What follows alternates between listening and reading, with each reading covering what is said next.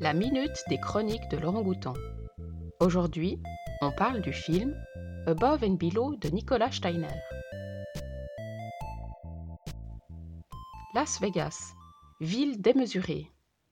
Ses abords post-apocalyptiques entre nature ravagée par l'exploitation humaine et paysages martiens. C'est dans ce décor que s'égrènent des vies humaines inattendues. Ils sont cinq que Steiner et son équipe suivent dans leur quotidien et à travers d'entretiens magnifiquement menés et montés.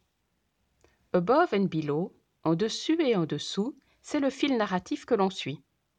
Ceux qui se réfugient sous la surface terrestre, dans les conduites d'eau de Las Vegas ou dans un bunker désaffecté, et ceux qui, au-dessus, se préparent à la vie sur Mars, dans un camp d'entraînement plein de poésie.